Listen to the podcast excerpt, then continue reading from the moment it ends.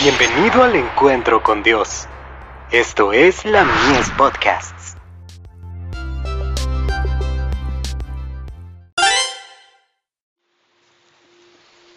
Recibiréis poder. Más oración ferviente. Reconocemos, oh Jehová, nuestra impiedad, la iniquidad de nuestros padres, porque contra ti hemos pecado. Por amor de tu nombre, no nos deseches, ni deshonres tu glorioso trono, acuérdate, no invalides tu pacto con nosotros. Jeremías capítulo 14, versos 20 y 21. Asciendan nuestras oraciones a Dios, pidiendo su gracia transformadora que convierte. Deberían celebrarse reuniones en cada iglesia, para elevar oraciones solemnes, y realizar una búsqueda sincera de la palabra, para saber qué es la verdad. Tomen las promesas de Dios, y pídanle con fe ardiente el derramamiento de su Santo Espíritu. Cuando el Espíritu Santo descienda sobre nosotros, se obtendrán de la palabra de Dios, toda su esencia y sustancia. Cuando las iglesias lleguen a ser cuerpos vivos y activos, el Espíritu Santo será enviado en respuesta a su pedido sincero. Entonces la verdad de la palabra de Dios será considerada con nuevo interés, y explorada como si fuera una revelación directa de los atrios celestiales. Cada declaración de la inspiración con respecto a Cristo, se apoderará de lo íntimo de cada creyente que lo ama. Cesarán la envidia, los celos, y las suspicacias. La Biblia será considerada como una carta constitucional del cielo.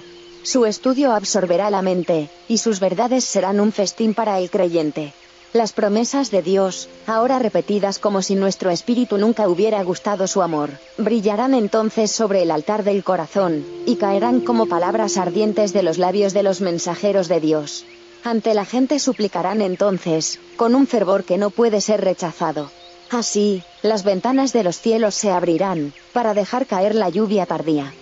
Los seguidores de Cristo estarán unidos en amor, la única forma en que la verdad puede ser presentada al mundo, en su carácter puro y santo, es por lo que dicen creer en ella los exponentes de su poder.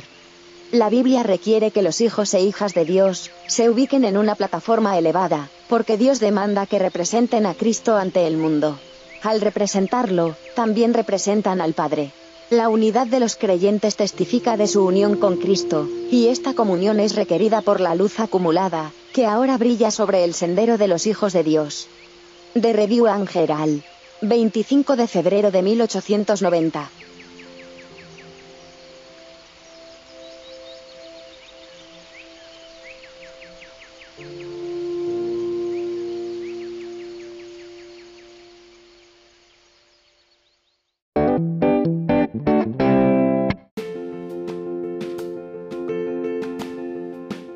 Visítanos en www.ministeriolamies.org para más contenido.